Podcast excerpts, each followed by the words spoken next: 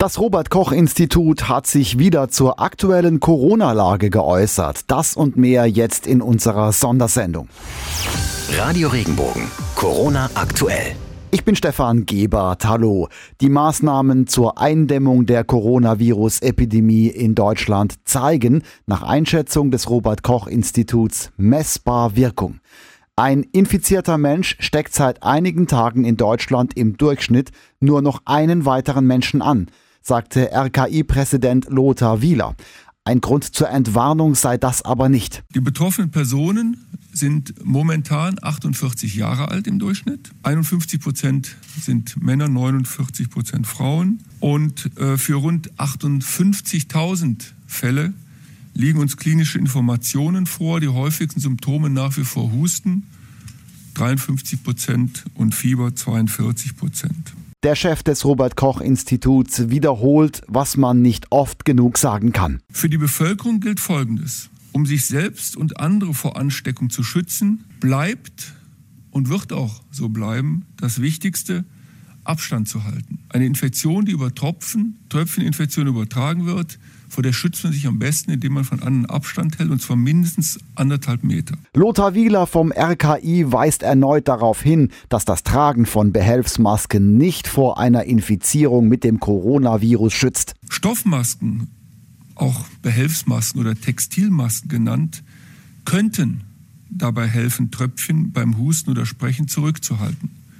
Sie könnten dabei helfen, andere zu schützen. Aber sie helfen nicht dabei, den Maskenträger selbst zu schützen. Heute ist der letzte Schultag vor den Osterferien. Ob die Schule nach den Ferien am 20. April tatsächlich wieder anfängt, das kann derzeit seriös niemand sagen.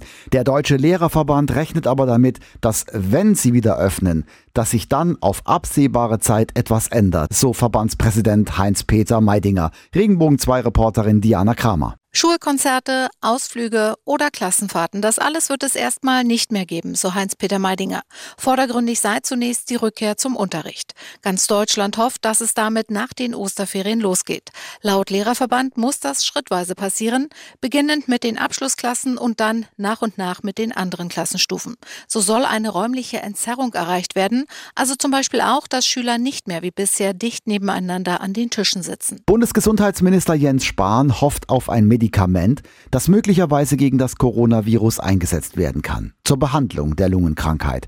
Es gibt erste Hinweise, dass bestimmte Medikamente zu helfen scheinen, sagt er. Dazu sollen jetzt schnellstmöglich Studien gemacht werden. Ein mögliches Medikament ist das alte Malariamittel Resochin vom Pharma- und Chemiekonzern Bayer.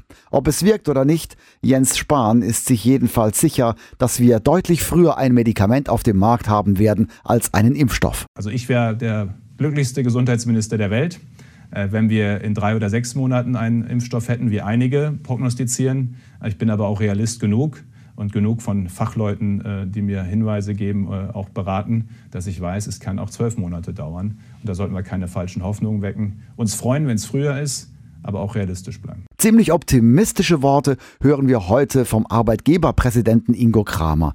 Der geht davon aus, dass wir im Mai wieder loslegen können, wenn der Infektionsverlauf das wie erwartet zulässt, sagt Kramer dem Tagesspiegel.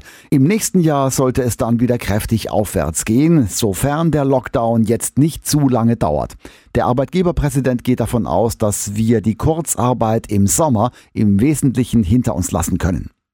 Heute vor 40 Jahren, da hießen die Eishockey-Cracks der Mannheimer Adler noch Mannheimer ERC. Und am 3. April hat die Mannschaft damals ihre erste deutsche Meisterschaft gefeiert. Als Belohnung bringen die Adler heute Abend Arena-Atmosphäre zu euch nach Hause. Der Verein bietet die Möglichkeit, die Meistersaison des vergangenen Jahres nochmal Revue passieren zu lassen auf der Facebook-Seite der Adler. Da streamt der Club den Meisterfilm in voller Länge und kostenlos ab exakt 19.38 Uhr heute Abend. Und noch drei weitere Facts rund um Corona. Zur Bewältigung der Krise hält die Bundeswehr von heute an 15.000 Soldaten bereit zur Unterstützung von Ländern und Kommunen. In Baden-Württemberg können Supermärkte und andere Lebensmittelläden auch am Karfreitag öffnen. Auch am Ostermontag ist der Verkauf gestattet, wie das Wirtschaftsministerium mitteilt. Und der Stuttgarter Flughafen schließt am Montag für zwei Wochen. Die aktuellen Infos für die Metropolregion Rhein-Neckar. Ich bin Matthias Wagner. Schönen guten Tag. Bestes Wetter draußen, trotzdem ist auf den Straßen und Plätzen in der Metropolregion Rhein-Neckar kaum was los. Wegen der vielen geschlossenen Geschäfte natürlich, aber auch wegen den verschärften Corona-Gesetzen. Und die zwangen auch den Heidelberger Zoo zur Schließung mit schweren finanziellen Folgen für den Tiergarten. Eine halbe Million Euro an Einnahmen fehlen mit jedem Monat, den der Zoo nicht offen hat, so Zoodirektor Klaus Wündemann. Das halten wir nicht lange durch und im Moment verbrauchen wir das Geld, das wir für dringende Investitionen angespart haben. Darunter fällt zum Beispiel der Ausbau des Gorilla-Geheges, aber auch der Bau des neuen Flamingo-Hauses steht jetzt auf der Kippe. Dass die Menschen jetzt mehr zu Hause sind, macht sich aktuell auch bei der Kriminalität spürbar. Eine Bilanz dafür fehlt noch. Für das letzte Jahr wurde aber jetzt die neue Kriminalstatistik veröffentlicht. Bilanz? Erneut wurden in fast allen Bereichen in Mannheim, Heidelberg und dem Rhein-Neckar-Kreis weniger Verbrechen gezählt als noch 2018. Einbrüche, Straßenraub, Überfälle oder die Masche mit den falschen Polizisten, all diese Straftaten gingen demnach deutlich zurück. Dafür scheinen die Verbrecher aber immer mehr von der Straße ins Internet zu wechseln. Hier nahmen die Betrügereien deutlich zu. Allzu viele Pendler sind ja gerade nicht mehr unterwegs. Trotzdem ein Hinweis: Ab heute bis Sonntag wird die A5 zwischen dem Kreuz Waldorf in Richtung Bruchsal wegen Sanierungsarbeiten immer wieder mal voll gesperrt. Los geht's heute Abend ab 20 Uhr bis morgens 5 Uhr. Von Samstag auf Sonntag dann nochmal von 19 Uhr bis 7 Uhr morgens.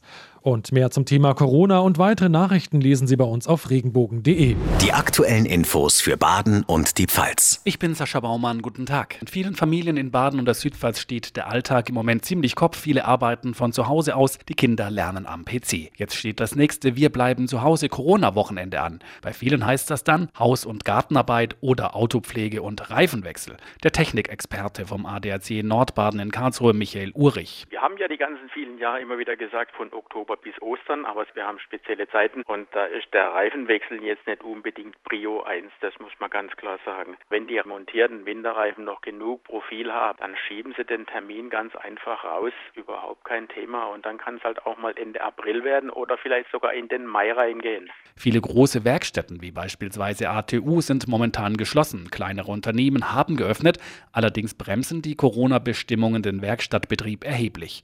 Einfach selbst zum Wagenheber greifen, ADAC-Experte Michael Urich rät zur Vorsicht beim Wechsel. Sollte schon eine Standfläche sein, die eben ist, nicht gerade unbedingt an der Straße machen, wenn da noch Autos vorbeifahren. Und auch auf das richtige Werkzeug achten. Viele Fahrzeuge haben ja noch so einen ähm, Wagenheber hinten drin im Fahrzeug. Was man da manchmal außer Acht lässt, das ist nur der Notbehelf. Angesichts von Techniken wie Reifendruckkontrollsystem kann das auch nicht jeder. Zudem werden die Reifen auf den Autos immer größer und damit schwerer. Besser warten und die Profis machen lassen, rät der ADAC Nordbaden. Alles rund um Corona können Sie auch auf regenbogen.de nachlesen. Die aktuellen Infos für Südbaden. Ich bin Michaela Gröning. Guten Tag. Wie hoch werden die Infektionszahlen noch steigen? Können auch bei einem Ansturm alle Patienten mit schweren Symptomen entsprechend behandelt werden? In den südbadischen Krankenhäusern wird dafür alles getan, was möglich ist. In der Freiburger Uniklinik wurde in den letzten Wochen viel umgeräumt. Zurzeit stehen über 200 leere Betten zur Verfügung. Helmut Pötsch, Vorsitzender des Personalrats. Ich bin überzeugt davon, dass wir da sehr gut aufgestellt sind. Es gibt ein sehr hohes Fachwissen Natürlich an einer Universitätsklinik gibt es eben alle Fachgebiete, die dann auch auf den Intensivstationen sehr gut miteinander zusammenarbeiten und wir haben ein sehr gut ausgebildetes Stammpersonal bei uns. Ganz wichtig ist, dass Ärzte und Pflegekräfte gut geschützt sind, damit sie sich nicht anstecken und dann ausfallen. Im Moment ist die Schutzausrüstung nach anfänglichen Schwierigkeiten ausreichend da. Allerdings, wenn die Situation länger als bis Anfang Mai gehen wird, dann könnten wir auch in Probleme geraten. Sie kämpfen an vorderster Front gegen das Virus, für manche ein mulmiges Gefühl. Natürlich gibt es bei uns auch Beschäftigte, die Angst haben, aber die meisten Beschäftigten, die vor allen Dingen auch direkt an der vordersten Front sehen, sehen diese Aufgabe eher als eine Herausforderung für ihren Job und machen den auch sehr gut. Es gibt Corona-infiziertes Personal in einem niedrigen zweistelligen Bereich und es gibt bisher noch kaum jemanden, der auch wirklich schwerer erkrankt wäre. Wie sich andere Krankenhäuser auf einen Ansturm vorbereiten, finden Sie auf regenbogen.de. Radio Regenbogen, Corona aktuell. Wenn dir der Podcast gefallen hat, bewerte ihn bitte auf iTunes und schreib vielleicht einen Kommentar. Das hilft uns sichtbarer zu sein und den Podcast bekannter zu machen. Dankeschön.